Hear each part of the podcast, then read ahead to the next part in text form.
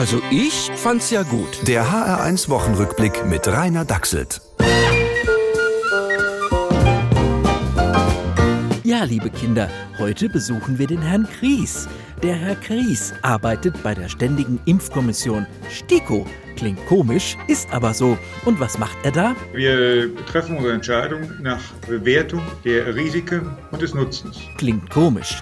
Ob der Herr Kries seinen Job richtig verstanden hat? Und bei unklarem Risiko kann ich zurzeit noch nicht vorhersehen, dass es eine Impfempfehlung für eine generelle Impfung geben wird. Oh, oh, damit meint er eure Corona-Impfung, liebe Kinder. Dabei hat der Onkel Jens doch schon ganz klar gesagt, dass er euch impfen will. Sonst? Wir haben die Frage, wie viel Alltag auch möglich ist, leichter möglich ist mit einer Impfung. Klingt komisch, ist aber ganz klar.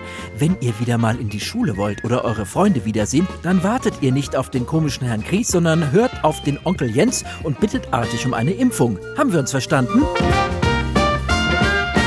Ganz andere Fragen stellen sich beim Fußball. Was macht der Hansi bei dir?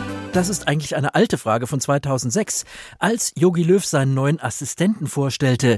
Mittlerweile wissen wir es. Der Hansi hat sich von langer Hand auf seinen neuen Job vorbereitet. Bundestrainer.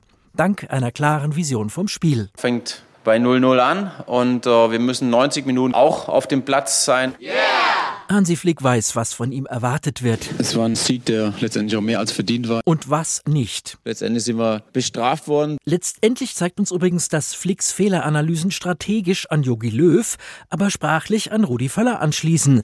Der hat nämlich in seiner besten Zeit Sätze wie diesen gebildet. Ja, ist vollkommen klar, dass wir natürlich schließlich wirklich letztendlich eigentlich das Spiel gewinnen müssen. Und das tun wir hoffentlich auch. Die Schwachstelle des neuen Mannes ist nämlich sein Nachname. Bei Misserfolgen sind sprachliche Entgleisungen im Boulevard zu befürchten. Die deutsche Abwehr. Ein Flickwerk. Flickschusterei bei der Aufstellung. Und am Ende verflixt ausgeschieden. Also besser gewinnen. Ich fände jedenfalls gut. Der HR1 Wochenrückblick mit Rainer Dachselt. Auch als Podcast auf hr1.de. HR1, genau meins.